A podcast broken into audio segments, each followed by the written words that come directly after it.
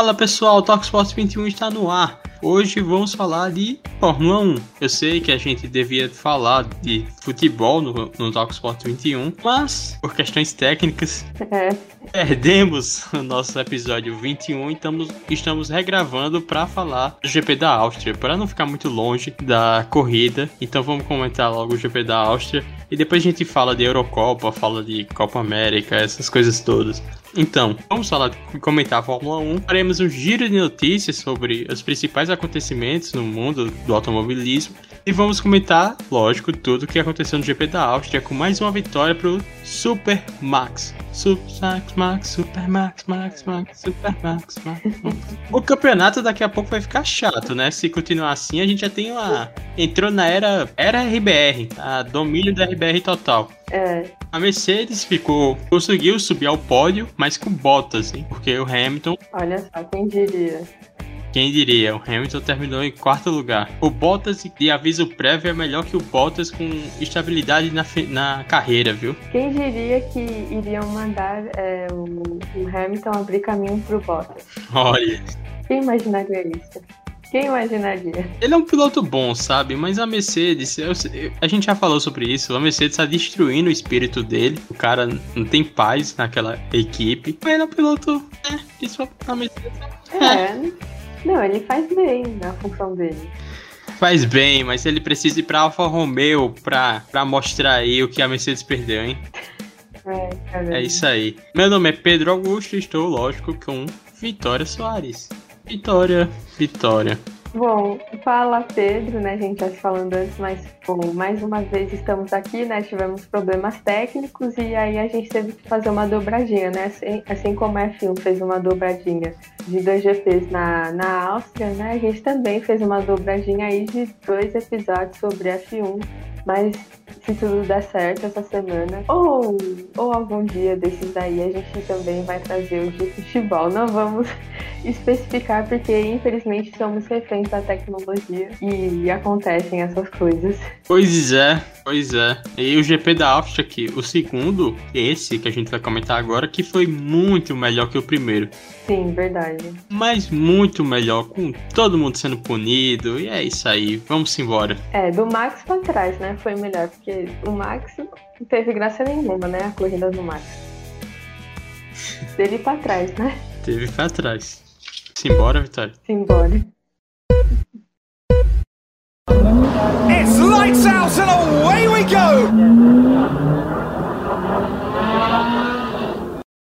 Vitória, vamos começar nosso giro de notícias com duas notícias relacionadas ao Russell e à Mercedes. As duas são um pouco curiosas, assim. Uma, de, uma delas eu não acredito, na verdade não acredito em nenhuma delas. Fica. Mas vamos explicar.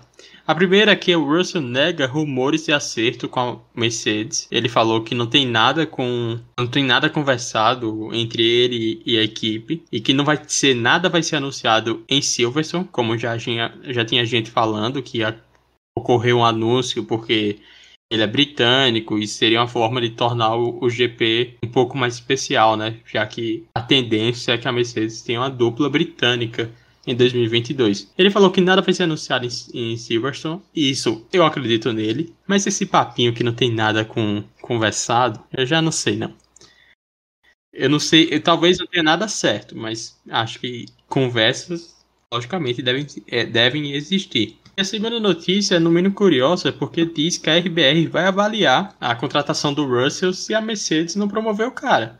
E aí, eu já acho que é boca, da boca pra fora, né? Já pra dar aquele medinho, não sei.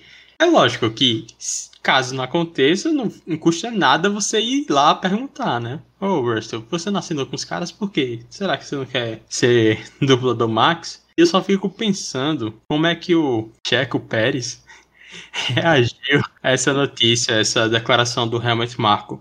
Mas enfim, eu acho que as coisas aí pro Russell devem estar bem caminhadas pra Mercedes. Existem até conversas do Toto Wolff com Nossa. o pai do Carlos Sainz, que foram vistos conversando no paddock em algum momento. É, eles foram vistos tomando um café, né? Aí o pessoal já tá achando que, aquele que o café do Toto Wolff é o mesmo café do Marcos Braz, do Flamengo.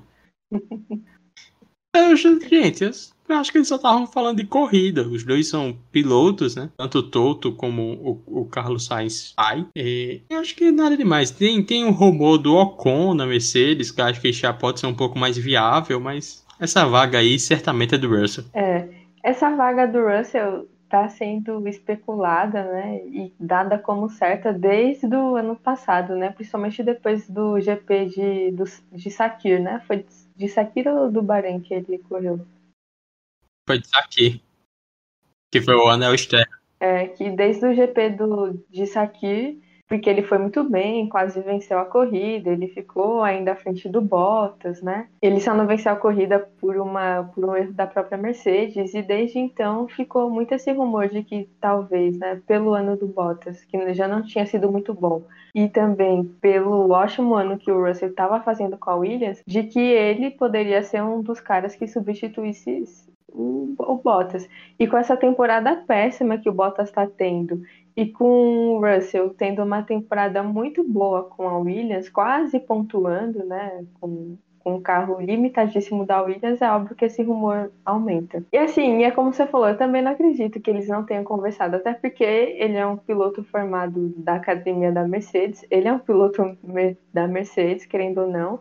E você acha que o Toto Wolff e outras não conversaram com ele isso desde o ano passado? Já não tem algo assim preparada, assim, ou pelo menos já previamente combinado, assim, é óbvio que tem. Não é impossível não ter. O cara faz parte da mesma equipe. Não é possível que eles vão simplesmente, não, a gente vai se manter 100%, vamos só vamos falar com outro piloto quando quando acabar a temporada e o Bottas terminar o seu contrato.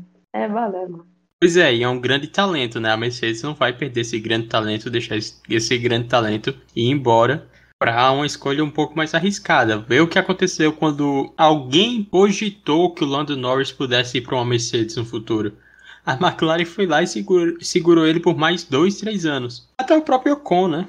Até o próprio Ocon. A Alpine re renovou com ele até 2024 também, por caso com medo de perdê-lo para uma, uma grande equipe como a Mercedes.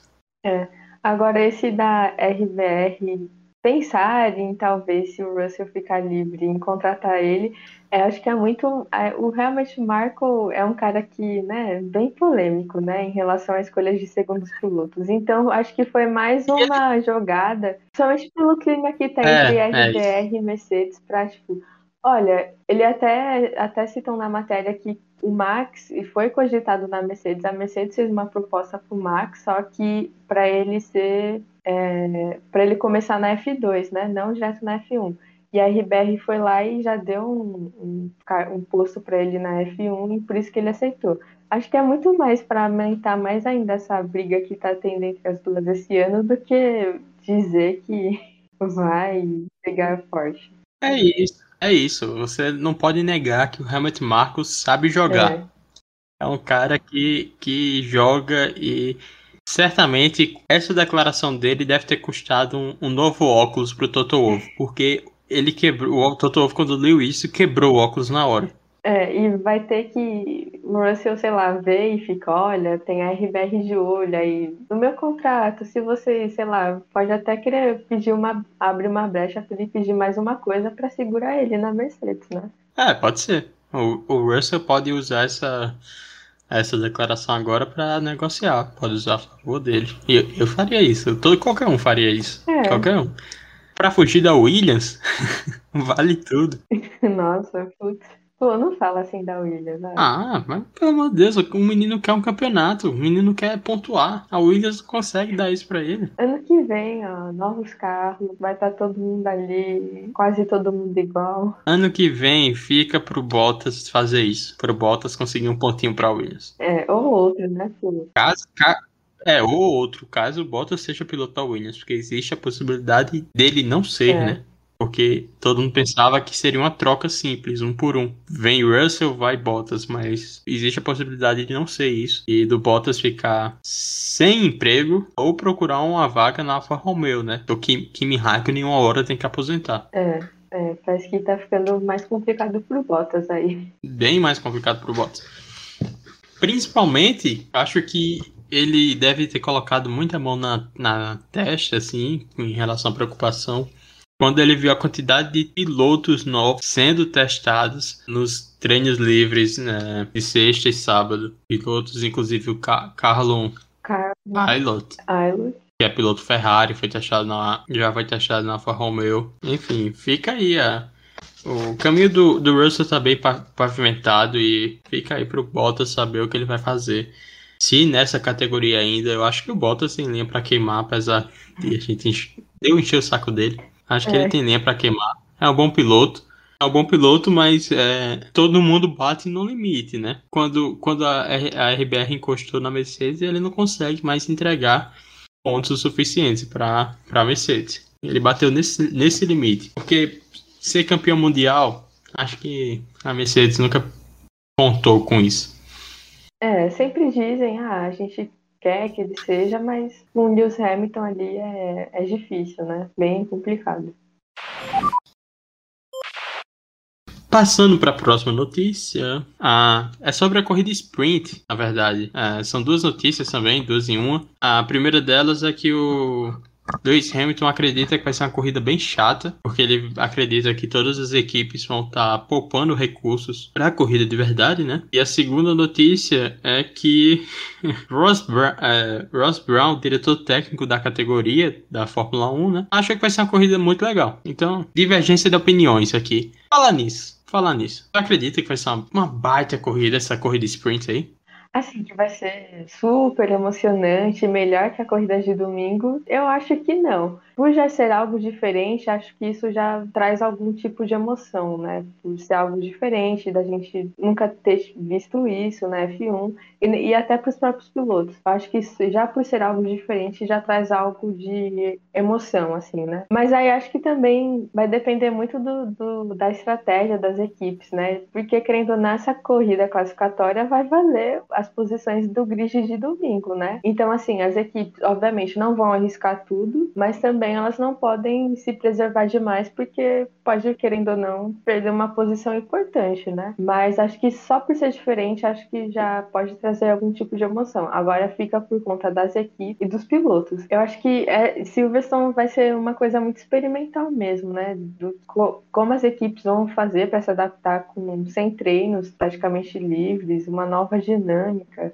questões de pneus e estratégias, como fazer. É, acho que pode ser algo, por ser algo muito novo, como foi o GP da Turquia, por exemplo, que uma pista cheia de óleo, chovendo, uma situação bem atípica e as equipes sem saber muito o que fazer e gerou uma corrida muito legal. Eu acho que pode ser algo desse tipo. As equipes, às vezes, sem saber muito o que fazer algumas situações, podem gerar algumas coisas e algumas outras situações inusitadas, assim, na pista, né?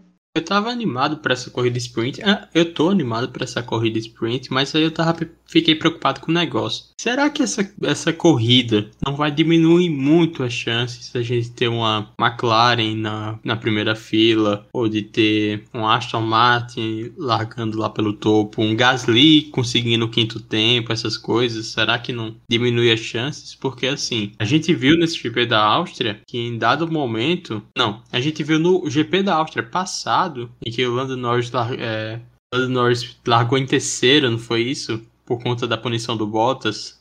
Eu, eu acho foi, que foi. foi. Que com poucas voltas ele não conseguiu segurar uma Mercedes e uma RBR atrás dele. Então, o que eu acho que pode acontecer nessa corrida sprint é outras equipes conseguindo bons tempos de classificação, mas na hora da corrida sprint acabarem perdendo porque os carros Mercedes, RBR são melhores e acabam passando inevitavelmente. Então acho que essa corrida pode diminuir muito a chance de a gente ter um Lando Norris na primeira fila, por exemplo, como teve agora. É, isso é verdade, né? Porque, querendo ou não, acaba sendo ritmo de corrida, né? E, e difere muito, né? O ritmo de classificação dos carros pro ritmo de corrida, né? Mas não sei, cara. Acho que...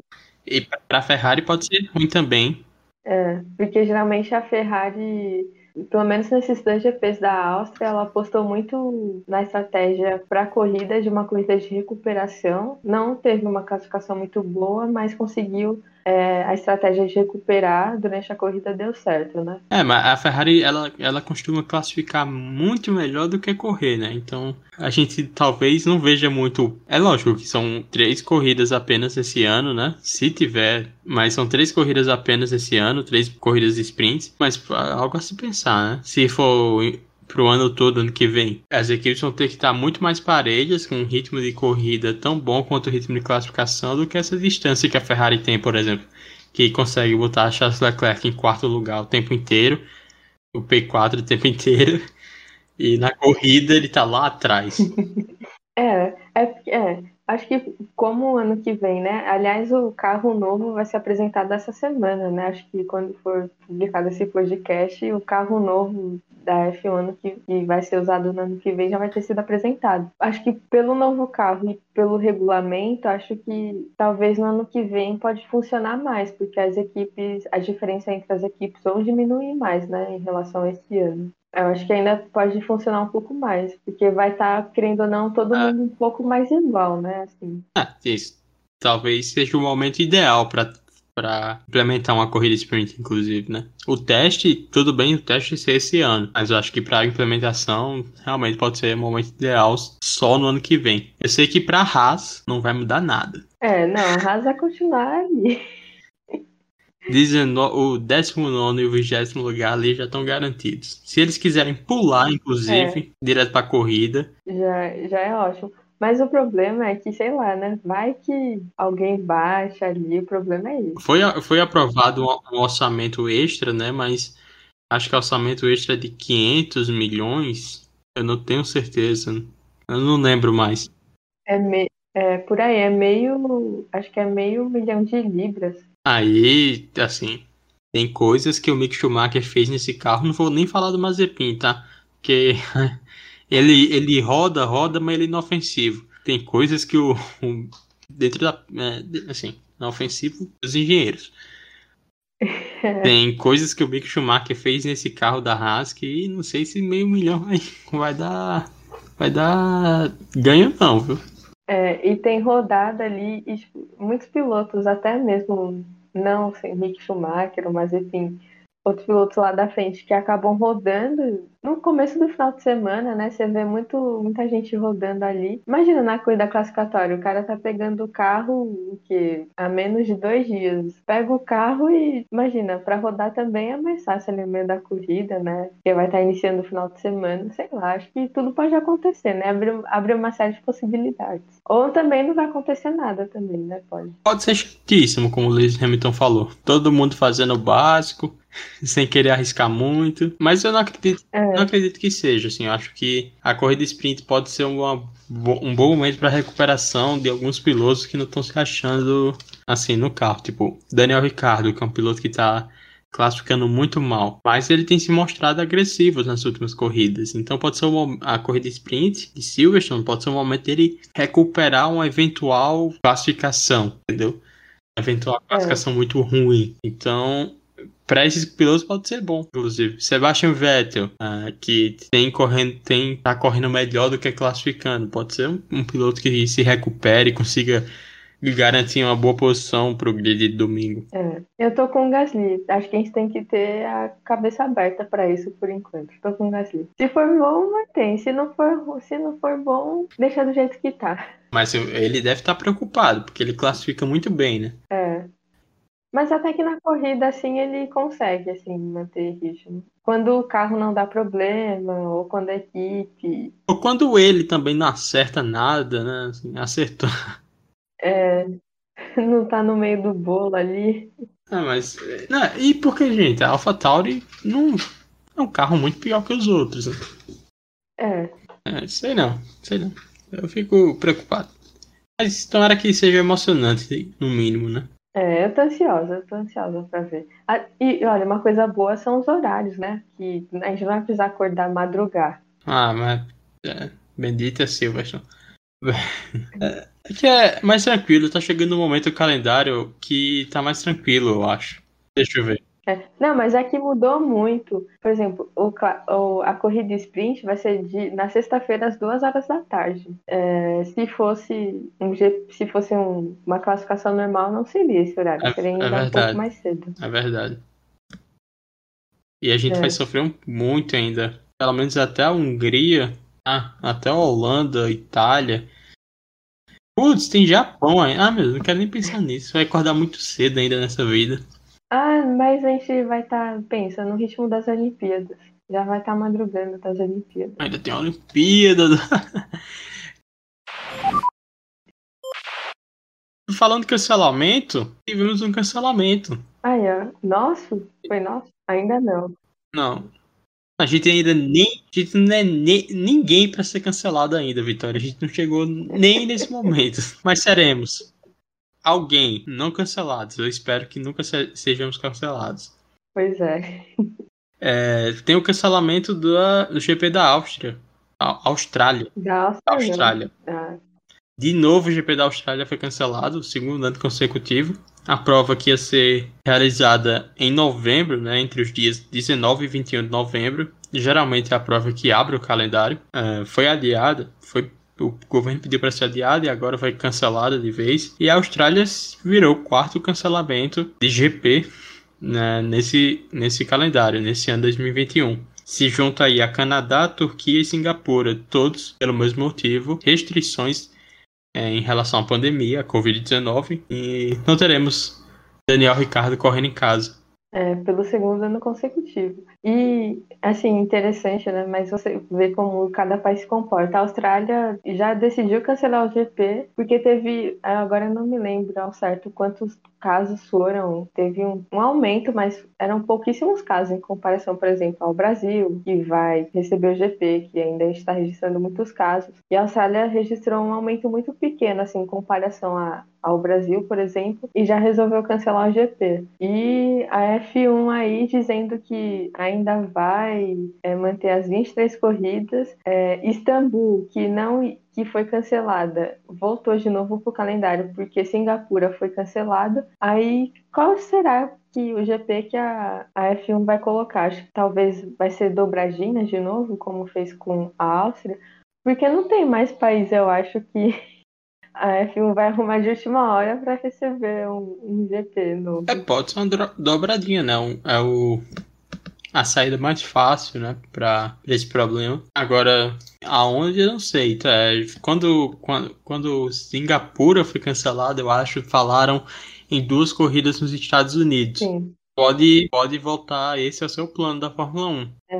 Fazer duas corridas nos Estados Unidos, uma dobradinha e, e preencher esse vão que a Austrália deix- deixou. Porque realmente não tem muito o que substituir aí, não. É, de país novo, assim, de um outro país receber, é, meio difícil. Fora, por exemplo, a China, que tá confirmado, mas não tá muito bem confirmado ainda. É, o próprio Japão mesmo, que também tá meio assim. tem, tem muitas questões aí, eu acho difícil entregar um calendário com 23 corridas. Talvez eh, deve ser entregue. Esse- essas 23 corridas devem ser entregue. Mas que é um trabalho difícil, é um trabalho muito difícil. A F1 vai. Os Stefano ali, Domenicali, vai ter que quebrar a cabeça. Se vira nos 30, brother. Se vira nos 30. É isso aí.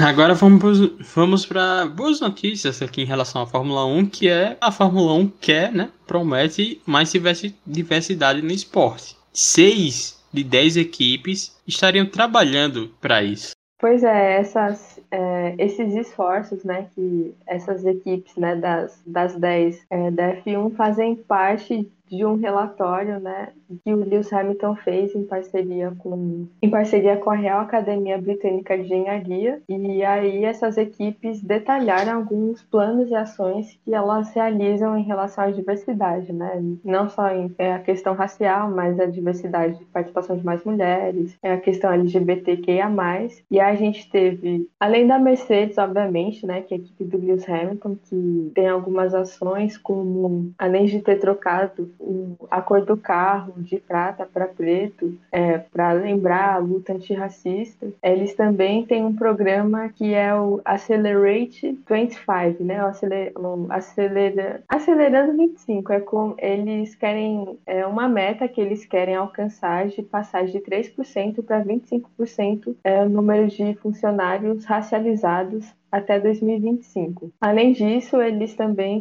têm uma parceria com uma associação de engenheiros negros e etnias minoritárias do Reino Unido e com uma escola britânica feminina para incentivar as carreiras científicas né, dentro da F1 é, desse, desses grupos. Né. Também tem a McLaren também, que ela é mais engajada na saúde mental é, e também criou um plano estratégico para promover a diversidade na F1 ao longo de 10 anos. Tem a Williams, que além de ter tido pela primeira vez uma chefe de equipe de mulher, né, que é, foi a Claire Williams, também já teve uma piloto de testes britânica, que aliás é a esposa, né, do Toto Wolff, né, a Suzy Wolff, e também tem a piloto reserva, que é a Jamie Chadwick, e além disso eles também têm um plano de, de inclusão de pessoas racializadas e também especificamente para pessoas LGBTQIA+. A Alfa Romeo também tem uma parceria com um instituto do, da Suíça para auxiliar na questão da inclusão. E a Haas também, ela diz que também. A Haas acho que foi a mais genérica, ela não detalhou tanto assim, né? A Haas ela disse que internamente faz aquelas coisas, é, palestras, recruta, é, treinamento sobre diversidade, diz que faz uso da linguagem neutra e nas suas políticas internas tem essa questão da diversidade e a Alpine também diz que trabalha muito com questões é, de campanhas midiáticas é, em eventos que ela faz ao, ao redor do mundo e também tem uma parceria com uma universidade que é mais focada na participação feminina dentro da engenharia. Assim, obviamente é alguma, eu acho que que as equipes fazem é alguma coisa, mas eu acho que ainda é muito pouco em relação ao ao poder que elas têm a, e ao dinheiro, tudo que elas podem fazer, assim. Acho que ainda é muito pouco.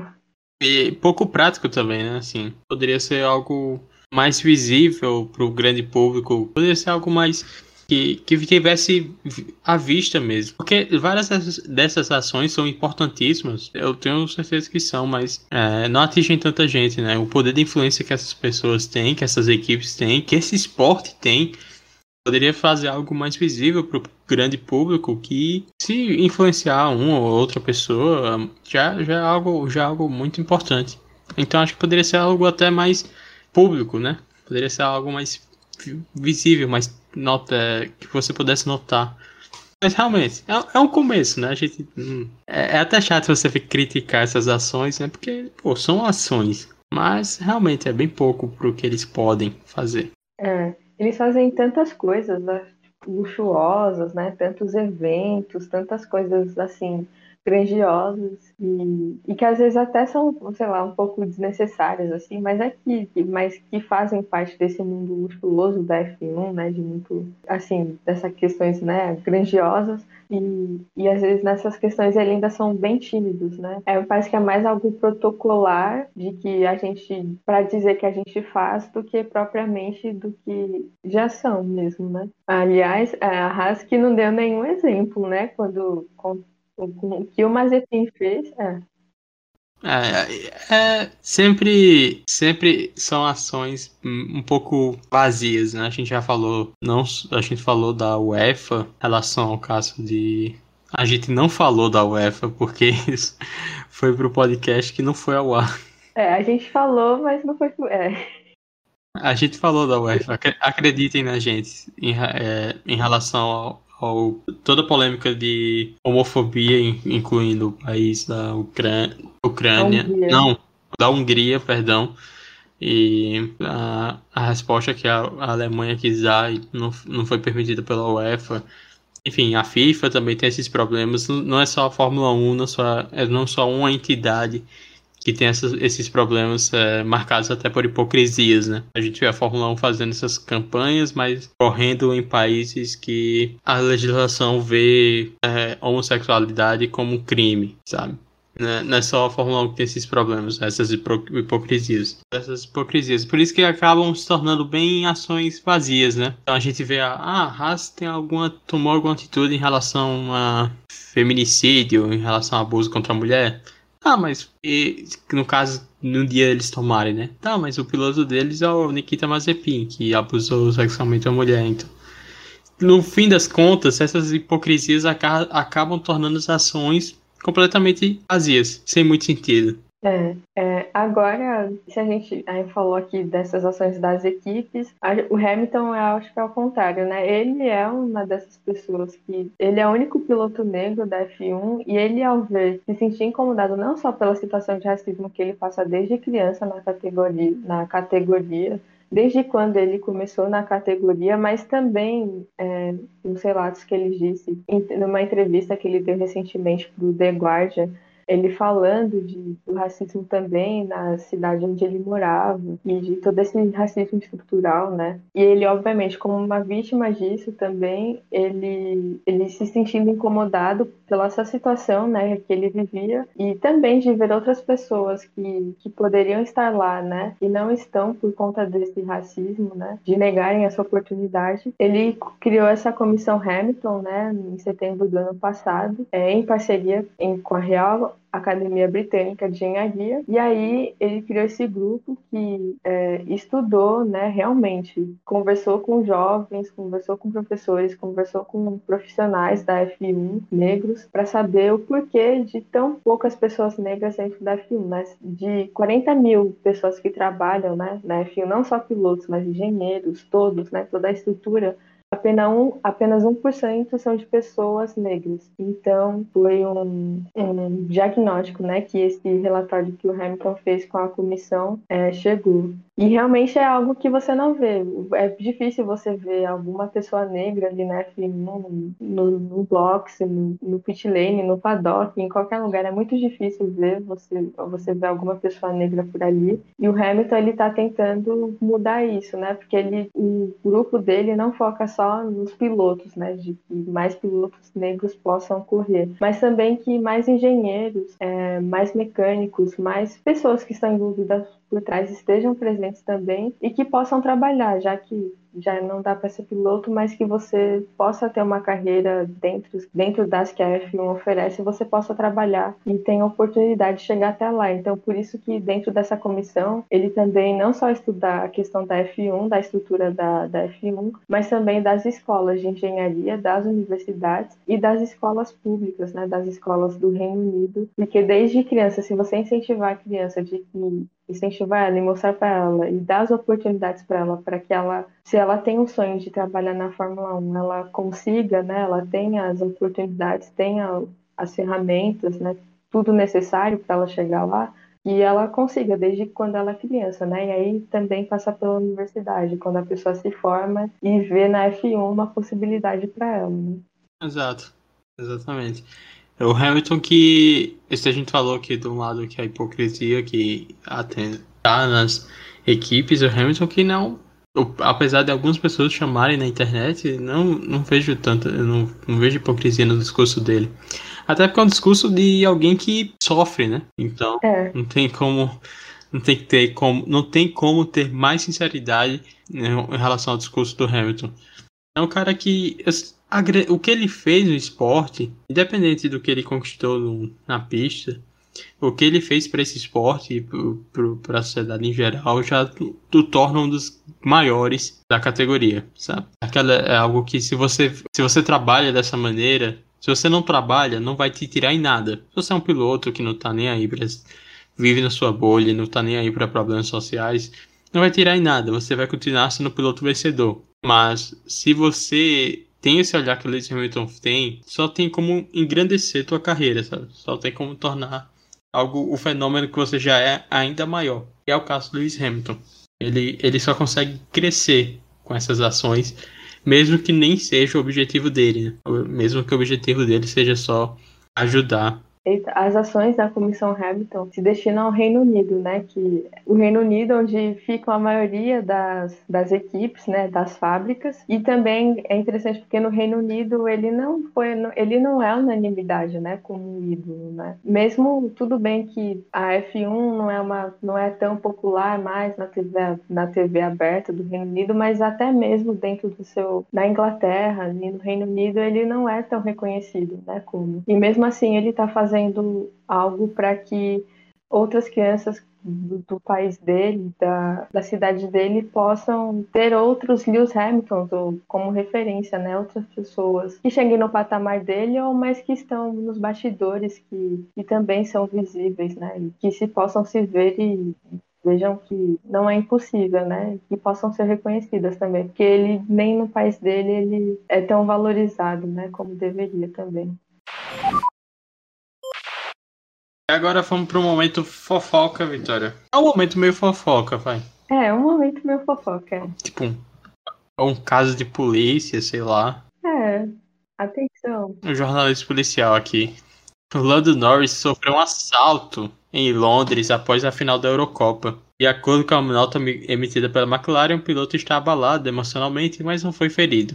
Relógio exclusivo do britânico, avaliado em 286 mil reais, foi levado nos arredores do estádio do Wembley. Porra, Landinho. Não, a, a sorte é que levaram o carro, né? Porque o carro era muito mais caro. Ele tava com uma McLaren lá. Sei lá, esses carros aí da McLaren caríssimos, que custam milhões, né?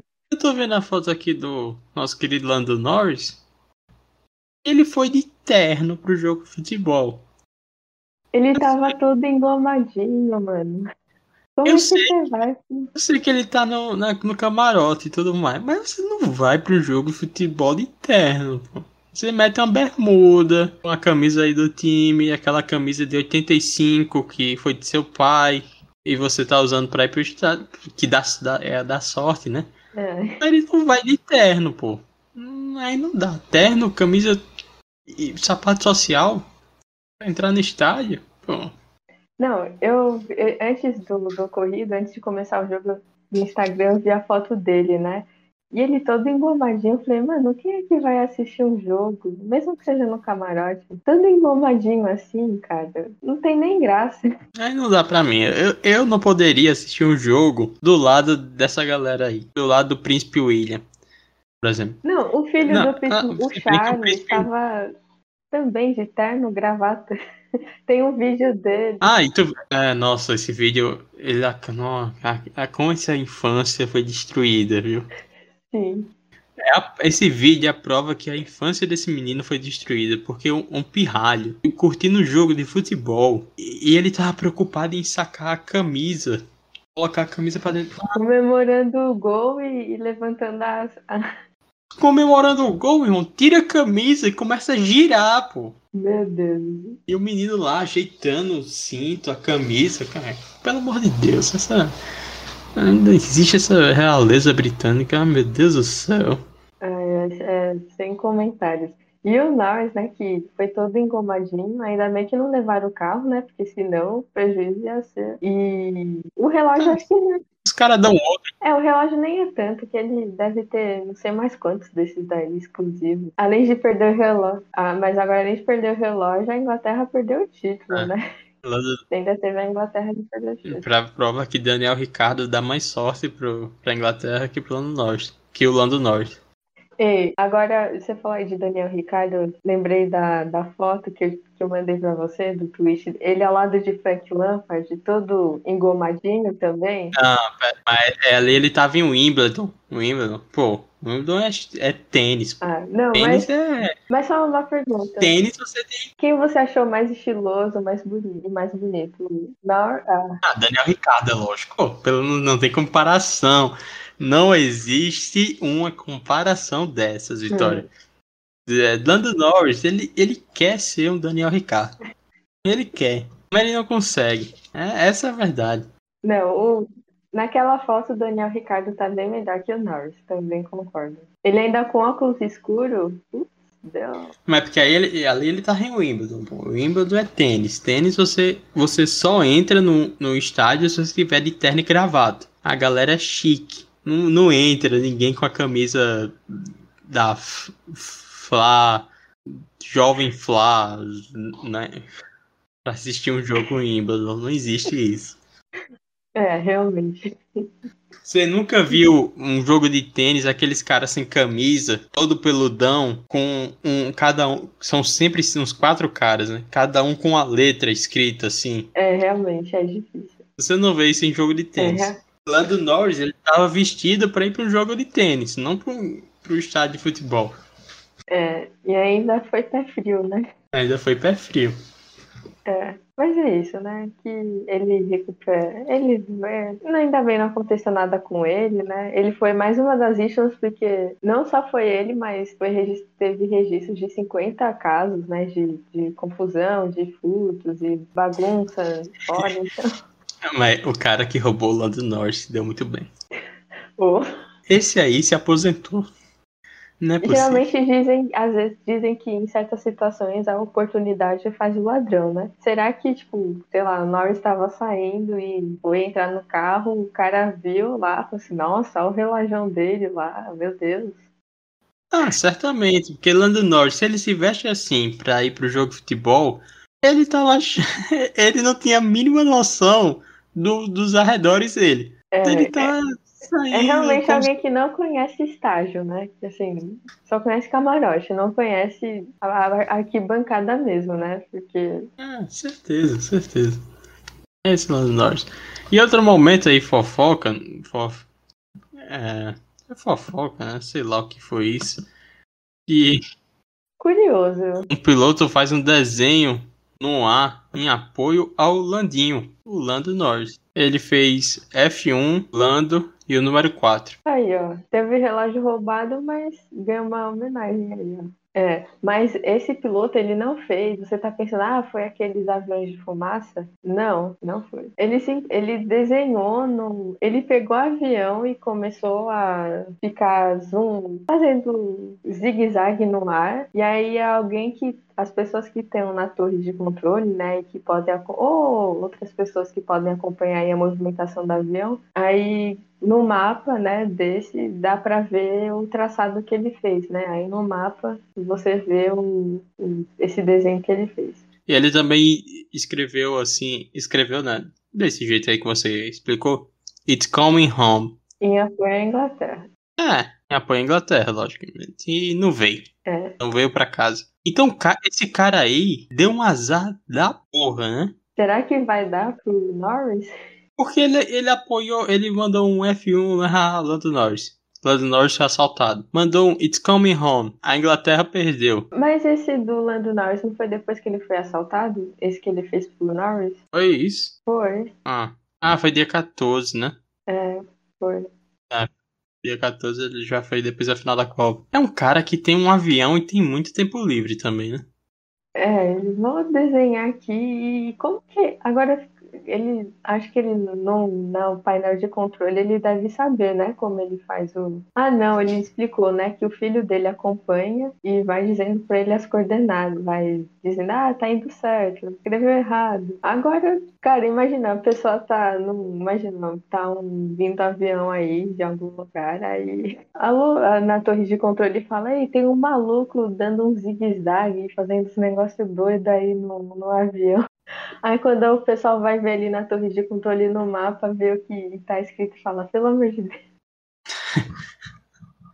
É, é muito tempo livre, essa é a verdade. É muito tempo livre. É, Mas tudo bem, espero que ele não zique o Lando Norris como ele zicou a Inglaterra, né?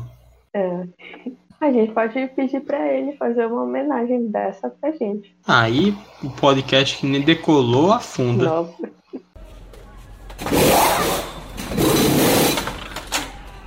Vitória, agora vamos falar do final de semana do GP da Áustria. Pra começar pelos treinos livres, né? E não deu outra. Verstappen liderou o primeiro treino, sobrando ainda, né? Ah, exemplo do que aconteceu na última corrida, também foi na Áustria. O Verstappen continuou liderando. Lewis Hamilton teve um, um dia complicado, né? Um dia com ele estava testando atualizações da Mercedes e foi apenas sétimo colocado. Já as Ferraris andaram muito bem, segundo e terceiros tempos. Pois é, o Verstappen que andou na frente, mas não foi um tempo nem tão bom, né? Assim, né? Ele nem precisou fazer muito para continuar na frente. E foi o domínio, né? O Verstappen dominando tranquilamente as duas Ferraris, né? Que surpreendeu, como você falou. O Tsunoda, né? Também em quinto, também foi surpreendente. E realmente, no final de semana todo a RBR dominou, né? Só no segundo treino livre que a Mercedes ainda ameaçou, ainda deu pensar que ia ameaçar, mas também não. Só foi na, no segundo treino livre, né? Porque de resto o Verstappen nem precisou se esforçar muito para ir bem nos treinos livres e para pole, né? Assim. É, e só para registrar aqui que foi um, uma sessão cheia de pilotos reservas, né? Tivemos Sim. o piloto chinês, o Guan Yu Sohao, que é, correu no lugar do Fernando Alonso, treinou no lugar do Fernando Alonso.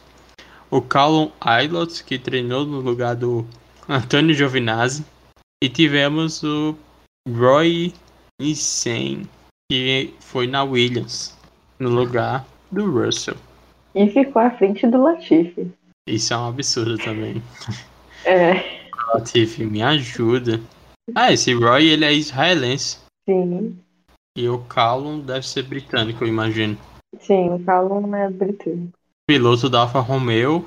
Inclusive, é um bom nome para assumir um lugar de uma possível aposentadoria do, do Raikkonen. Ele que acho que ficou, perdeu a F2 ano passado pro Schumacher, né? Do Mick Schumacher, eu acho. E foi vice é isso, já a sessão cheia de, de pilotos novatos. Eu gostei muito do Gwen ele foi muito fofinho no rádio. E ganhou. Sim. Agradecendo a, a, a turma que deu ao, da Alpine, que deu a oportunidade para ele. E o Stroll deu um pouco de emoção, né, pro, pro treino. Fez a vez do Mazepin, né? Deu uma rodada ali, foi pra grama, cortou a grama e tudo certo. O segundo treino livre, ele foi um pouco mais. Se você olhar o primeiro, ele foi um pouco diferente, né? Lewis Hamilton e o Bottas fizeram primeiro e segundo tempo, respectivamente. Mas esses treinos livres, eles não, não foram termômetro para muito nesse final de semana, não, né? Não, porque depois desse treino livre, né, que foi o segundo da sexta, o, Marcos até disse, ah, a Mercedes tem força, então a gente ainda não pode dizer que tá tudo ganho, e ficou nessa. E no fim acabou que foi só despistar, né, pra não... aquela coisa, né, pra um famoso blefe, né, pra fazer, um, acho que um pouco de pressão até pra Mercedes, pra jogar pressão, né, pra, pra Mercedes também. Ah, e tem uma coisa, tem uma novidade. As equipes receberam dois conjuntos de um protótipo de pneus traseiros a serem testados para o GP da Inglaterra. Foi a novidade da vez, né? Esses protótipos Pirelli colocou para eles usarem, né, as equipes usarem, por conta do que aconteceu em Baku, né? Com, Exatamente. Com o Stroll e o Verstappen. É, quer dizer que naquela novela a Pirelli falou que não tinha nada de errado com os pneus, mas está oferecendo novos pneus para os caras testarem. Hum, Pirelli. Ah, engana que eu gosto, né? Algo de errado não está certo aí. No terceiro treino livre, continuou. Continuou não, né? Max Verstappen voltou à ponta e Bottas fez mais rápido que o Hamilton, inclusive. De novo, você falou Max Verstappen aí na ponta e o Bottas, que conseguiu ter no final de semana todo um desempenho melhor que o Hamilton, né? Ficando à frente, a maioria das vezes, do Hamilton. Aí, andando à frente do, do Hamilton. Andando à frente diria? do Hamilton. Mas a principal notícia do sábado, o que todo mundo virou todas as câmeras, todos, todos os holofotes ficou virado pro Hamilton, porque ele renovou com a Mercedes, né? Isso. A gente já tava antes do, do primeiro treino do sábado, né? Isso, foi logo. Aquela pra te tirar do sono logo logo de primeira. Porque você abre o Instagram, o Twitter e tava lá o Breaking News, o Hamilton tinha renovado. E pegou todo mundo até que de surpresa, né? Porque a gente até especulava uma, uma possível aposentadoria, principalmente em caso de título, pro Lewis Hamilton. e ele já renovou já logo de cara. Uma renovação que foi tão arrastada do ano passado pra, para esse ano, para 2022 e 2023 já está tudo resolvido. Ele já assinou o contrato já. Indícios de que essa briga, né, com da Mercedes com a RBR está motivando ele e de que não sei, né? Parece que a, ele, a Mercedes está tentando de todas as formas aí, tentando manter o foco para conseguir superar a RBR, porque a RBR deu uma boa, depois desse GP da Áustria, deu uma boa distanciada, né? E, e, parece que o Hamilton está sentindo muito isso mesmo, né? Tanto que já renovou, porque acho que ele vê que o, o oitavo título dele não está tão tá mais distante, né, nessa temporada do que do que ele pensaria que talvez não ficasse, né, tão distante assim. É, teremos dois anos de Hamilton, né? Então podemos ficar tranquilos. Eu, agora eu já posso já posso secar ele, porque eu, eu queria que ele eu, eu gosto, eu adoro Hamilton, mas eu quero quero pôr fogo no parquinho, né?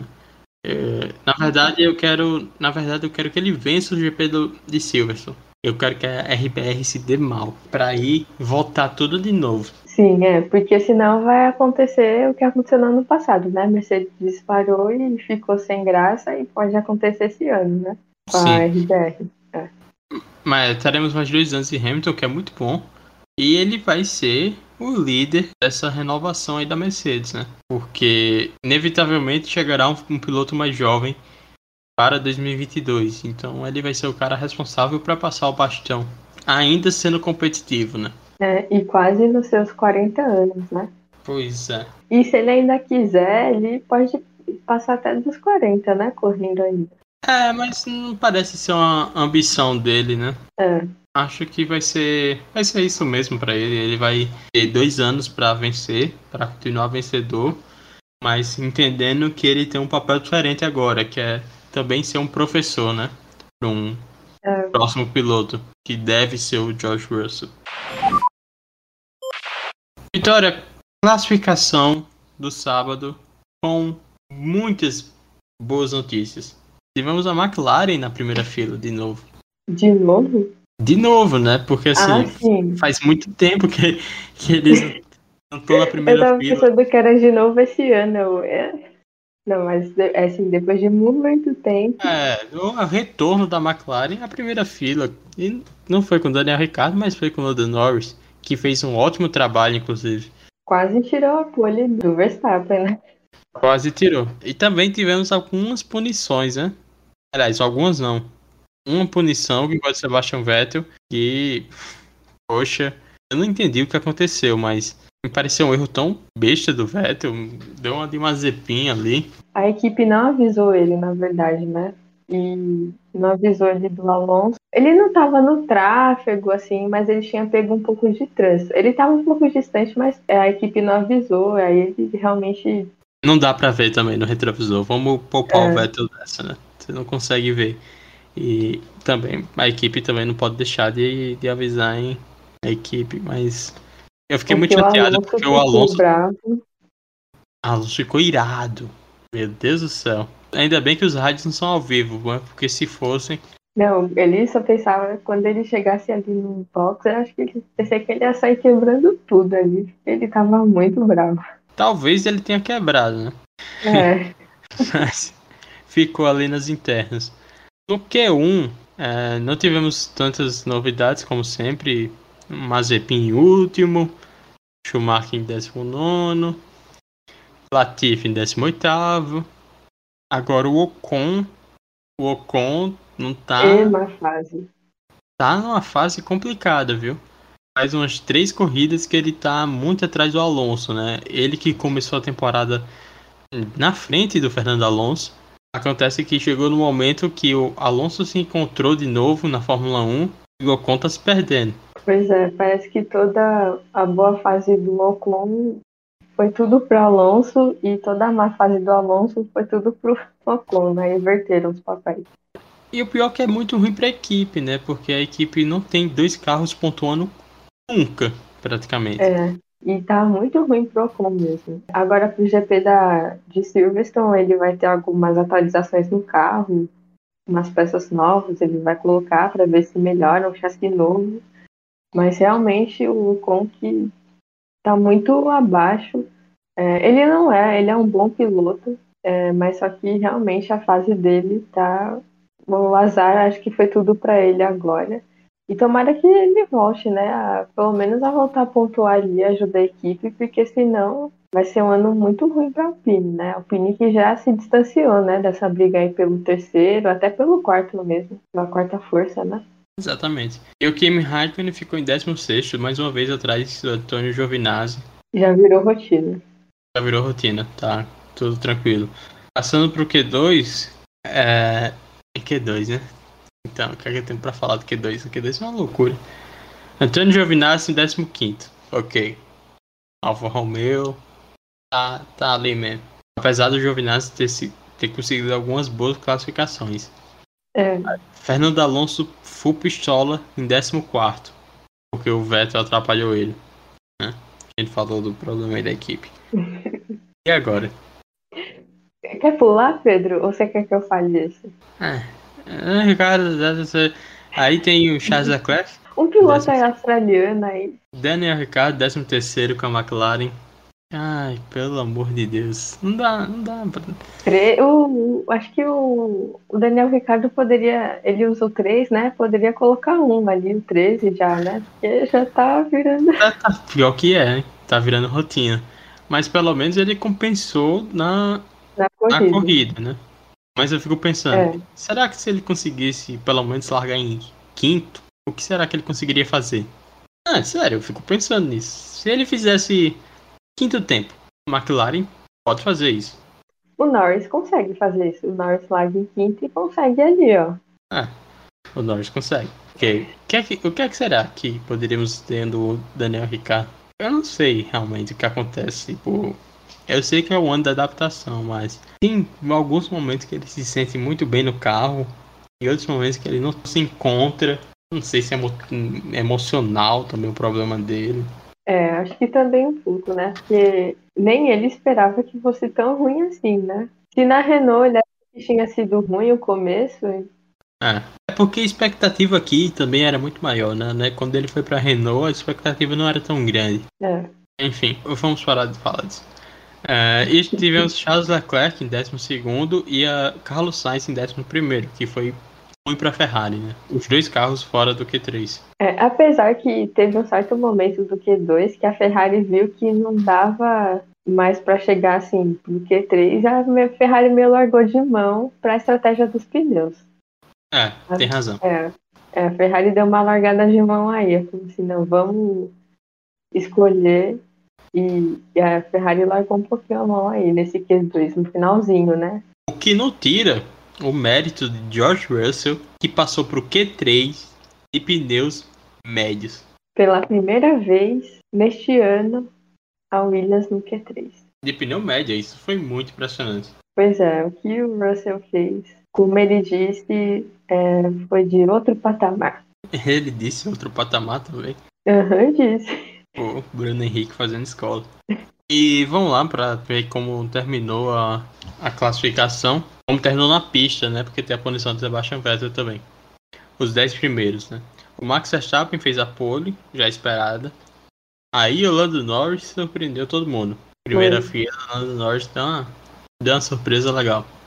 Eu acho que uma surpresa legal também foi o Sérgio Pérez. Porque apesar de ele ter um RBR, ele ficou na frente das duas Mercedes é bem, é. bem impressionante, um feito bem impressionante. É, e ele que não conseguia fazer isso, né? No, na classificação. Exatamente. Lewis Hamilton largando em quarto lugar, seguida do Valtteri Bottas. Aí a gente tem dois carros da Alpha Tauri também, Gasly e Tsunoda. Em oitavo lugar, o Sebastian Vettel na pista, porque ele foi punido com três posições, então ele largou de décimo primeiro. Em nono lugar, o George Russell. Em décimo lugar, o Lance Stroll. Mas, Lance Stroll e George Russell todos ganharam. E Carlos Sainz, na verdade, todos ganharam uma posição. Então, o Russell largou em oitavo, o Stroll em nono e o Sainz em décimo. E aí, Vitória, a gente teve uma corrida muito mais interessante que a corrida da semana anterior, que também foi na Áustria. Né? Na primeira volta, a gente teve um Lando Norris largando muito bem, segurando a posição para o Pérez. E lá atrás, o Ocon sendo sanduichado. Mas foi vacilo dele, né? É, ele se meteu ali no bolo, não deveria. É, se meteu no bolo quando não, não, não tinha porquê ele fazer isso. E acabou batendo pro carro e causando safety car logo na primeira volta. E a corrida teve um reinício na quarta volta. O Verstappen já tá craque em relargada. Ele não consegue, ele sempre consegue tirar muita vantagem dessa relargada. E aí tivemos a briga e o início do que seria a corrida inteira. A briga com Pérez e, e Norris, que causou uma punição pro Pérez, porque a, a Não, os comissários. Ou causou uma, uma punição pro Norris, porque os, os comissários entenderam que ele jogou o Pérez para fora da pista, apesar do Nor- do Norris não aceitar isso até agora, causou uma série de punições para todo mundo nessa corrida. A FIA resolveu dar cartão amarelo para todo mundo, né, na corrida, meter 5 segundos. Qualquer coisa, a FIA tava dando lá 5 segundos. Mas nesse caso do Pérez e do Norris, até o próprio Verstappen e o Horner saíram em defesa do Norris, né, dizendo que essa punição foi um pouco exagerada, né, pela situação da corrida. Eu também achei, eu acho que É. o, o Pérez forçou um pouco ali. O Pérez forçou forçou bastante, e aí, lógico que ele ficou sem, sem pista para correr, né? Acabou indo para fora da, da, do traçado. Só que aí eu acho que, como eles deram essa punição pro Norris, forçada, eles não poderiam deixar passar qualquer outra coisa, sabe? É, e aí o- quem sofreu depois com isso foi o Pérez, né? É, mas O Pérez também foi um animal, né? Botou o Leclerc lá fora duas vezes. Então, aí se você comparar, se você for ver, o- pelo que o Norris fez, ele não merecia os 5 segundos em comparação ao que o Pérez fez com o Leclerc, em duas vezes, né? Duas vezes. Eu, eu, eu juro que eu pensei que o, o Leclerc ia, ia estourar o- a traseira do carro do Pérez. Que ele ficou muito puto. Ficou muito puto com o que aconteceu. E com razão, né? Ah, o Norris, o Norris, por outro lado, tá ironizando o, a punição que ele sofreu até agora.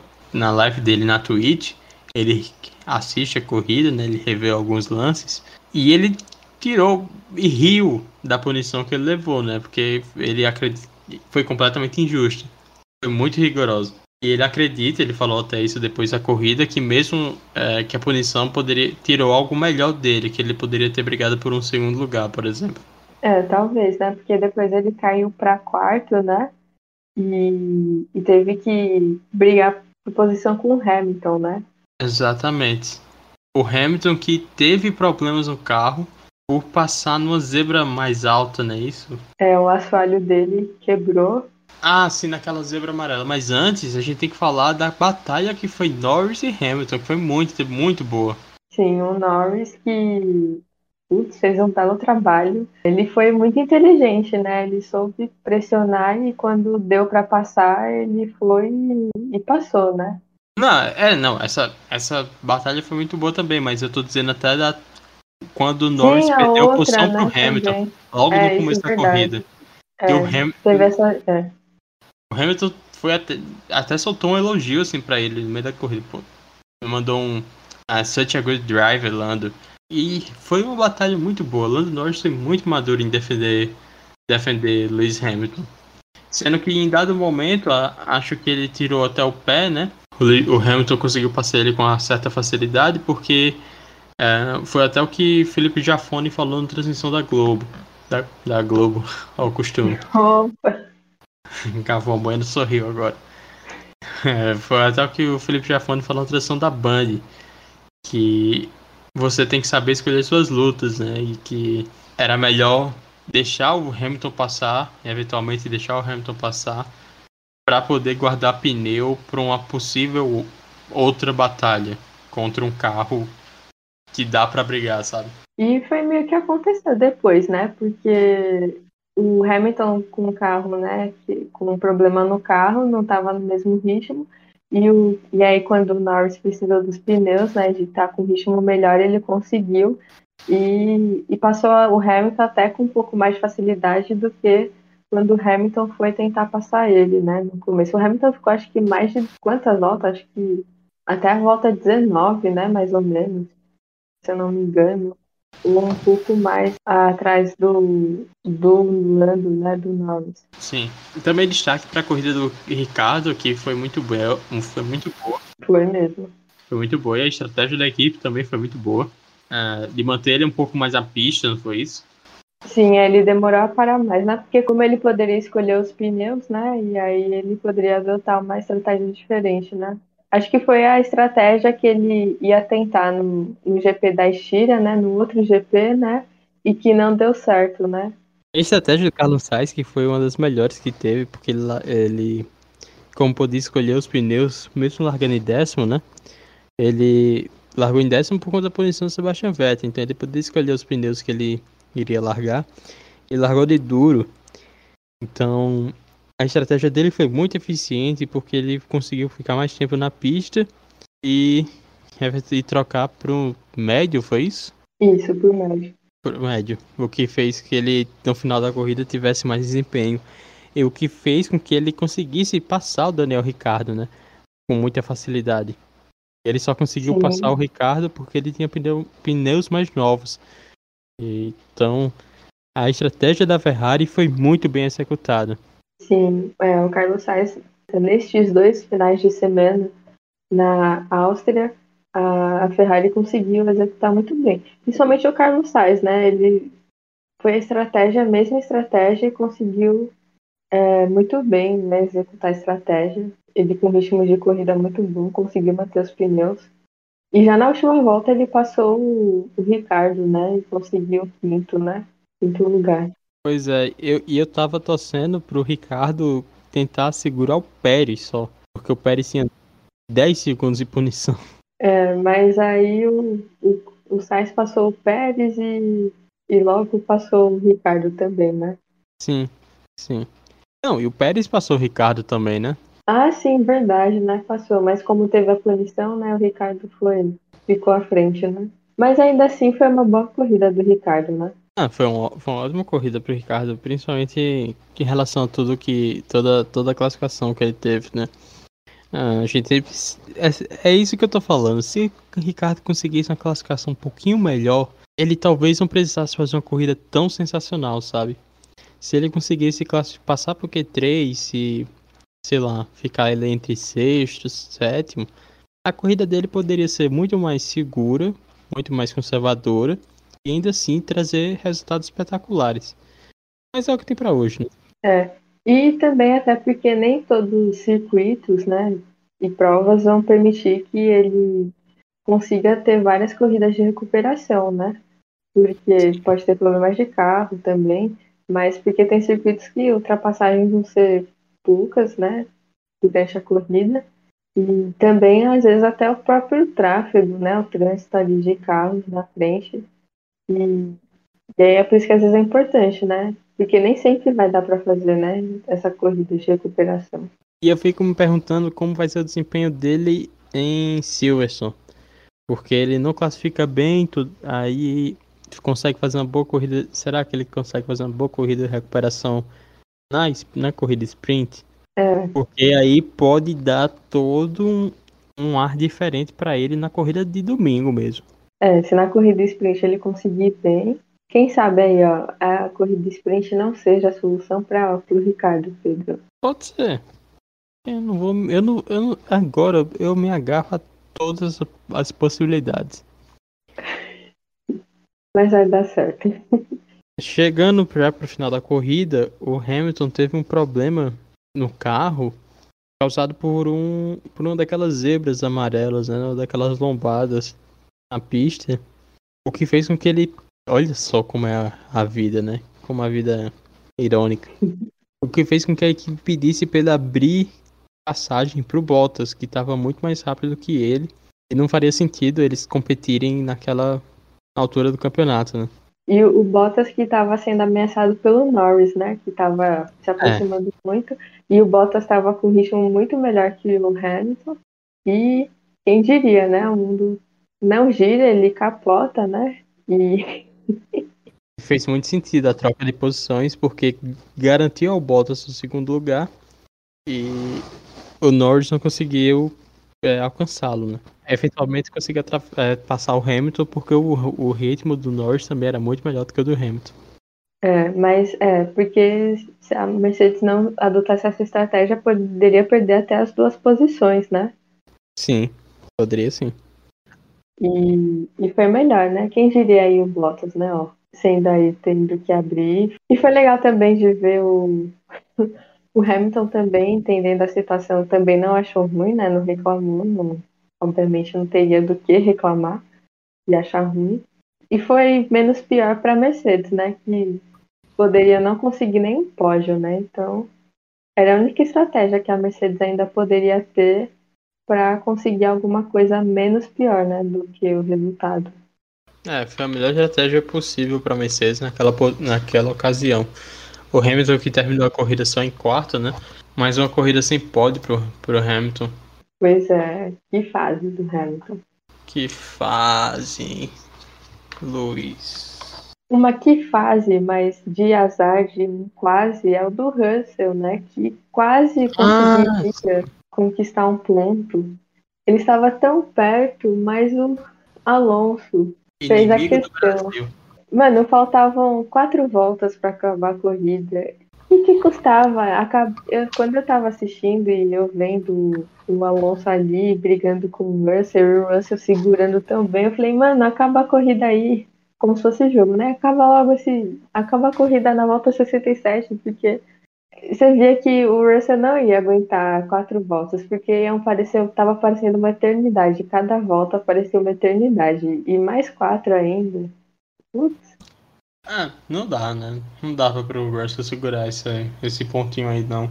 Russell que largou muito mal, a gente tem que falar isso também. Sim, largou mal. O, o moleque não. Não sei. Porque assim, quando ele pegou a Mercedes, ele largou muito bem, né? Mas foi uma corrida só. Então a gente não sabe se é se essas largadas dele são exclusividade do carro ou pode ser até uma deficiência dele, por exemplo. O carro não ajuda. Isso ninguém é duvida. Fato. Isso é fato. É. Mas ele tem que melhorar essa largada aí dele, né? Largou muito mal e no final não conseguiu aguentar o Alonso. Mas eu fico me perguntando, por que que a gente brasileiro gosta tanto do. A gente torce pro Russell ou só pra Williams? Conseguir um ponto. Porque eu acho que é aqui, eu acho que o negócio que, que o Brasil tem é com a Williams. Mas como o Russell é o único piloto que consegue levar o Williams até esse patamar, a gente acaba torcendo para ele por tabela. Sim, é, eu acho que é isso, porque assim, o Russell, eu não tenho nenhum motivo para gostar, assim, motivo para gostar dele, assim, pelo menos para mim, particularmente, eu não, não acho ele, ah, Cara, é um piloto que eu gosto muito. Eu torço para ele porque, tipo, no ano passado eu vi ele era o único que, com a Williams, muito pior do que a, a Williams desse ano, conseguia levar a Williams pro Q2, por exemplo, né? E ele tirando aqueles 13 terceiro lugar ali no sufoco e toda a equipe comemorando, e você vendo ali toda como a equipe comemorava cada ida ao Q2 no rádio, como é. Eu é muito mais pela Williams, pelo, por gostar da Williams, pelo apego à equipe, do que propriamente pelo Russell. Se fosse o Latifi, eu torceria pelo, Latifi. Se fosse qualquer outro piloto aí do grid, menos o Mazepin, eu torceria aí pelo, pela Williams. Pelo piloto, né, também no caso. E assim, essa questão do Mazepin. Eu gosto da raça. E eu acho que eles vão ter um bom carro ano que vem. Eu queria que eles tivessem um bom carro, mas quando eu lembro que o piloto é Mazepin. Estraga. Eu não quero que a Haas tenha um bom carro. Porque eu não quero que eles tenham um bom carro pro Mazepin. Eu queria que eles tivessem um bom carro pro Mick Schumacher. Esse é... Mas agora o Mazepin. E é isso, né? Acabou a GP da, da Áustria. Ah, não, ainda tem uma coisa também. Teve um acidente na última volta que eu também. Kimi Raikkonen, Kimi Raikkonen com sua cegueira momentânea Isso é coisa de idade. Isso é coisa de idade. O Kim Hackney precisa usar óculos para dirigir, gente. Ele tem 40 anos, ele precisa. Todo, todo mundo chega na cidade precisa de um óculos. Aí se ele for no Detran daqui, tem que botar a observação. Ele não, ele não passa, ele não renova a carteira. Tem que botar a observação. É, o cara tá pilotando um carro de Fórmula 1, pô. Sem óculos. Não pode. Ele quase botou o Vettel pra fora da, da pista. Foi no meio do Vettel. Eu também não entendi o que ele. O que, que aconteceu na última volta, o Vettel ia passar ele. E do nada ele meteu a roda dianteira, né? No meio do carro do Vettel. E aí o Vettel, o Vettel que se ferrou mais, né? Porque o Vettel perdeu, abandonou a corrida, abandonou, apesar que não ia pontuar, né? Mas. É, não ia fazer muita diferença. E foi isso até que o Hackman falou, né? Pô, pra foi. que isso? A gente não ia pontuar. É. Mas sei lá, poderia danificar o carro, né, dele, sei lá, de alguma forma ali. E acabou que gerou bandeira amarela na última volta e vários pilotos ali passando sem saber muito da situação. Vários pilotos ficaram sob investigação, né? Ficou todo mundo sob investigação, foi coisa maluca também. O pessoal já tava criando teoria na internet que o Russell ia conseguir pontuar por conta das punições. Não, não tinha jeito, não. Mas quem foi punido foi o Latifi e o Mazepin, né? décimo sexto, décimo, décimo nono. Sim, agora outro piloto, o Raikkonen levou uma punição, né? Outra das punições, levou 20 segundos de punição e mais dois pontos na carteira. E o Norris também, é. que levou dois pontos na carteira. O Norris tá no limite. Norris é cheio de pontos, viu? Cheio. Se ele tomar mais uma punição, ele fica aí sem correr uma corrida. Agora, a outra também que vacilou também foi Tsunoda, né? Duas vezes ele tomou uma punição. É, também é outra, outra que não passaria na prova daqui, né? Por traço pontilhado ou traço contínuo você não pode passar, Tsunoda. Tem que respeitar. Duas vezes do na entrada ali do pit lane ali do box e ele passou duas vezes, cara. Passou duas vezes, é, justamente sobre o traçado contínuo do, do, do da entrada é. do box. Errou a entrada, né? Sabe aquele cara que. É, ele ultrapassou, né? É, erra a entrada, mas quer dar um jeitinho? Foi isso que ele fez. Quando eu vi passando, eu vi a primeira. Aí depois passou uma outra, eu fiquei, nossa, mas é. Eles estão repetindo que o Tsunoda foi punido? Esse eu já vi já. Aí eles falam, não, é que o Tsunoda ultrapassou de novo. Não dá, aí não dá. Aí não, não, não dá. E se eu sou engenheiro do Tsunoda, e tô, eu que tô ouvindo o grito aqui no ouvido o tempo inteiro. Eu que xingava. eu ele. xingava, mas muito alto. Eu esculhambava ele. Pô, aí não tem como. Porque o cara, qualquer coisinha, o cara tá gritando no seu ouvido. Aí ele faz uma bobagem dessa. Ah, fez a primeira. Tá tudo bem, vamos perdoar aqui. Que também não é perdoável. Na punição dele foi muito besta. E faz de novo. Sim. Aí não dá, né? Ai, cara, Tsunoda é engraçado. Cara, a gente se iludiu demais naquela primeira corrida, mano. Quê? Na primeira corrida do Tsunoda, que ele ah, foi muito sim. bem, que ele... Ah, já era. Esse Tsunoda aí ficou no Bahrein. Tem que ir atrás dele. Ficou. É isso aí, Vitória. Terminado o GP da Áustria, vamos aos 10 primeiros. O pódio, a gente já falou, né? Max Verstappen, mais uma vez, o vencedor da grande corrida, é, seguida do Bottas em segundo e o Lando Norris em terceiro. Lewis Hamilton ficou em quarto, quarto colocado, seguido do Carlos Sainz em quinto, Sérgio Pérez em sexto e Daniel Ricciardo em sétimo. Bom, bom resultado para a McLaren, dois, dois carros pontuando. Também foi um bom resultado para a Ferrari, porque o Leclerc ficou em oitavo. Então a Ferrari também teve dois carros pontuando. Seguido do Pierre Gasly, que ficou em nono, e o Fernando Alonso, que terminou os 10 primeiros em décimo. E após mais uma vitória do Verstappen, a terceira seguida, ele aumentou ainda mais a diferença para o Hamilton. É, agora ele está com 132 pontos e aumentou a diferença para 32 pontos. O Hamilton está com 150, seguido por Pérez, que apesar da má corrida de ter tomado aí perdido posições por conta da punição. Ele está com 104, mas o Norris, que garantiu o terceiro lugar, diminuiu muito essa diferença e só está três pontos atrás do, do Sérgio Pérez, né? Está com 101 pontos, né? Então, pode ser que no GP de Silverstone, dependendo né, do resultado, o Norris passe o Pérez, né? Então, ele tem que ficar aí um pouco mais atento, né? Para não perder esse terceiro lugar. E o Bottas, que ainda continua em quinto lugar, é, diminuiu um pouco a diferença, né? Por conta da, da segunda posição que conquistou. Está é, com 92 pontos e ainda precisa remar um pouco mais para tentar alcançar o Norris, né? Agora, uma coisa aqui interessante, só para é a diferença entre o, o Sainz e o Leclerc. O Leclerc, que é o sexto, está com 62, e o Sainz, que é o sétimo, está com 60, né? O que. É, a batalha mais equilibrada entre, entre equipes, né? É, entre companheiros de equipe. é, o que pode passar, e o, o Leclerc. Sainz, né? inclusive, que é o único a ter um pódio pela Ferrari esse ano. O Leclerc não tem. É, o Leclerc teve a pole, mas não teve o pódio. Traumático, a gente também não fala sobre isso, não. E o Mundial de Construtores, a RBR aumentou também a vantagem, está com 286 pontos, é, aumentou para 42, 44 pontos, e a Mercedes, que está em segundo, com 242, seguida por McLaren, com 141, e a Ferrari, que está aí brigando com a McLaren, né, a única concorrente direta ainda pelo esse terceiro posto, está com 122 pontos.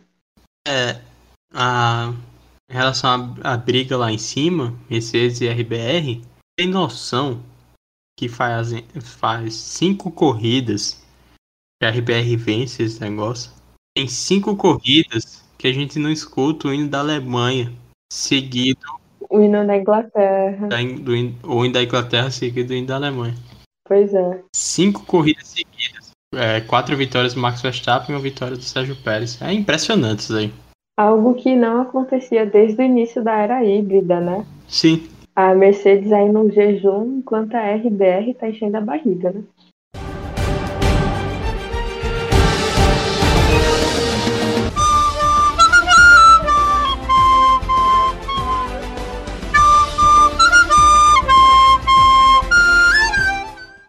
Bom, para encerrar, que a gente já falou muito, é, rapidamente os nossos destaques positivos e negativos. Vamos começar ao contrário, então vamos para o nosso para o destaque negativo. Qual será o seu negativado desta semana, Pedro? Ah, eu não tinha pensado sobre isso. Poxa, Pedro. Eu não tinha pensado, eu juro a você. É, meu destaque negativo então vai pro Sérgio Pérez, aqui na lata.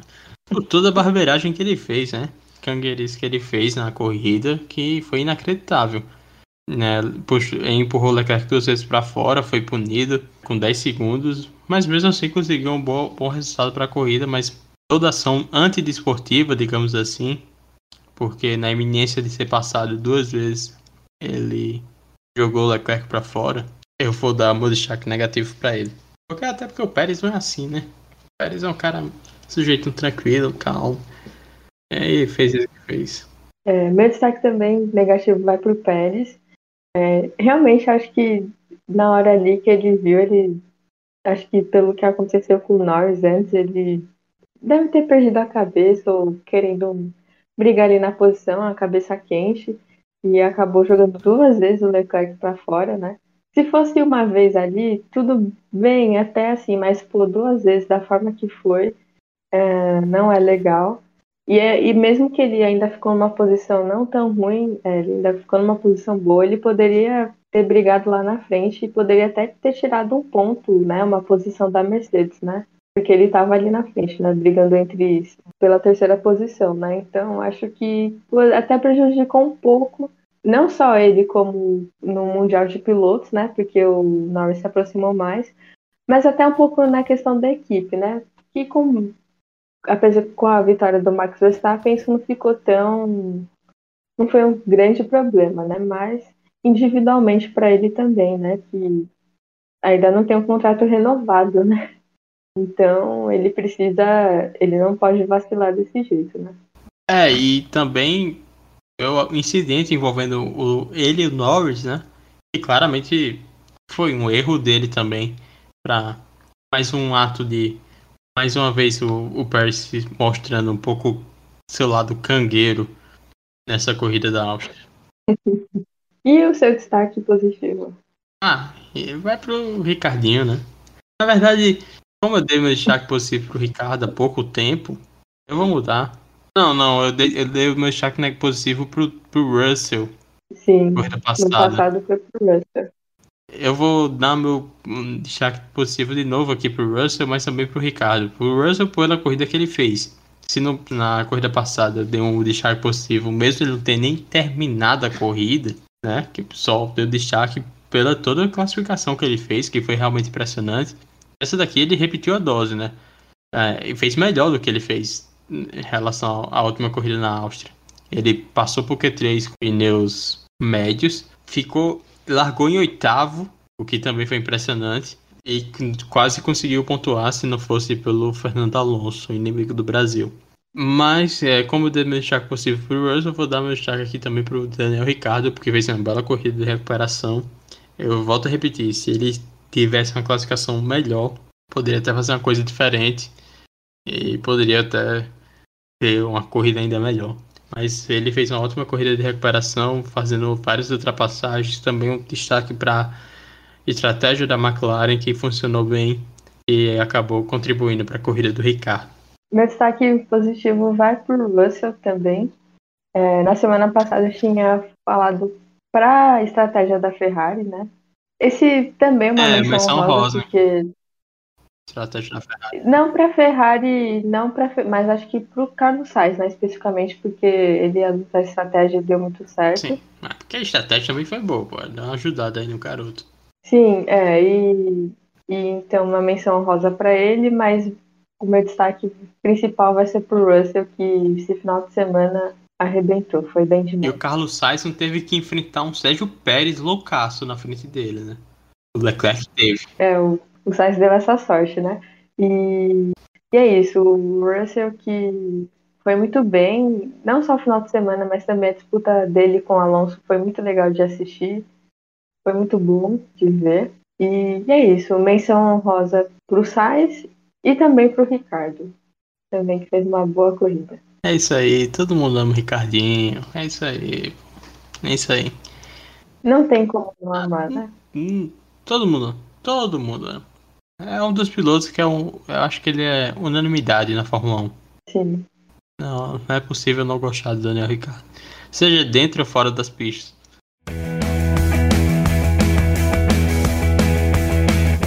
Terminamos, Vitória. Terminamos mais um Talk Sports. O Talk Sports 21 chegou no final. Chegou ao fim. Voltaremos para falar de futebol, voltaremos para falar de futebol. Se der certo futebol. É, vamos falar. Vai, Vai sair. sair. Vamos falar dessa bendita Copa América, dessa bendita Eurocopa, das oitavas. Demissão do Ceni. Demissão do Ceni. Contratação. Renate na área. Contratação do Renato Gaúcho. Pedro adorou, nossa, Pedro amou, ele tava esperando. Ele só não, é, ele só não foi pro Rio porque ele não poderia, mas Pedro só tava esperando isso. Há muito tempo o Pedro tava esperando o Renato Gaúcho no Flamengo. Cara, vai dar muito ruim. Eu espero que dê bom, né? Mas você contrata um cara que tomou de 5x0 do Flamengo. Você tá contratando, o Flamengo tá contratando um cara que tomou de 5x0 de si, né? Em 2019. Tomou mas em 2017. 2017 foi 5 anos, pô. 2019 ele tomou 5x0, 2020 ele tomou 4x0, 2021 ele não conseguiu nem classificar o time dele para Libertadores. Não, mas a, mas a diferença é que o time dele, o Grêmio não tinha obrigação. Agora ele tem. Ele não tinha obrigação naquela época. Agora Renato Gaúcho tem 200 milhões, finalmente. Vamos ver o que ele consegue fazer é, com 200 milhões. É, né? Por isso que ele, por isso que ele largou de mão. Ele não tinha obrigação. Quem tinha obrigação de golear era o Flamengo, não era o Renato Gaúcho de, de golear. Ele tinha ele cumpriu o papel dele, não tinha obrigação de nada. É, a gente vai falar desse cara aí também, é, das oitavas da Copa Libertadores, em forma geral, e, e só. Só, né? Isso, só. Já tem bastante Apenas. coisa acumulada pra gente falar, então tudo bem. E tomara que até lá um outro Renato chegue no Corinthians e que a gente possa comentar rapidamente tudo. E eu sonhei com esse cara, viu? Ele tava procurando um. Tava procurando apartamento em São Paulo. Pelo amor de Como cara, Renato Augusto é o que a gente precisa, cara. Pô, Deus. Eu, eu, pô, eu cheguei a sonhar. Eu cheguei a sonhar, Vitor. E ele procurando apartamento em São Paulo. e Renato Augusto no Flamengo, pô, vocês têm jogador aí, a gente é que precisa mais, cara. E Paulinho, hein? Paulinho. A gente tem que falar do Felipão no Grêmio também. Sim, Filipão no Grêmio. Hum. Terminável Felipão. Eu não sei mais o que o Felipão busca na carreira dele. é ser bombeiro, né? Ele já tem tudo. Apagar. Ele já tem tudo. Ele é pentacampeão do mundo. E sofreu 7x1. Ele já tem tudo. Do, pra bem e pra mal. Ele já passou por tudo. É. Agora ele quer ser aquele cara o bombeiro, né? Que apaga o fogo ali, tapa buraco ali. E, e vai re- remendar de lá, remendar de cá. É isso aí. É isso. É, pelo menos. Vamos, vamos torcer. Vamos todos torcer. É o que nos resta nesse mundo dos esportes. E comentar e reclamar. É. E vem Renato Augusto, pelo amor de Deus. Vai, Renato Augusto. Que traição. Traição caramba, cara. É. Desde 2015. Renato Augusto era meu jogador favorito quando eu comecei a acompanhar futebol. Eu me sinto traído toda vez que ele faz um gol pelo Corinthians. Mano, isso já faz tempo, Pedro. Renato Augusto e Júlio César. Meus dois jogadores favoritos. É Flamengo de 2000 e... Seis. É isso aí, pessoal. Vamos encerrar por aqui. já, já deu. A gente volta pra falar de futebol, volta pra falar do GP de Silverstone. A gente sempre volta. E quem sabe pra falar de Olimpíadas no futuro. Sim. Obrigado por escutar até aqui. Obrigado, Vitória, pela companhia. É isso aí. Valeu, falou, tchau. Valeu, Pedro. Valeu a todos que nos acompanham. E até a próxima. E não esquece de nos acompanhar no Instagram, tá? Arroba podcast Talksport. É isso aí, nos acompanha no Instagram. Até a próxima. Tchau.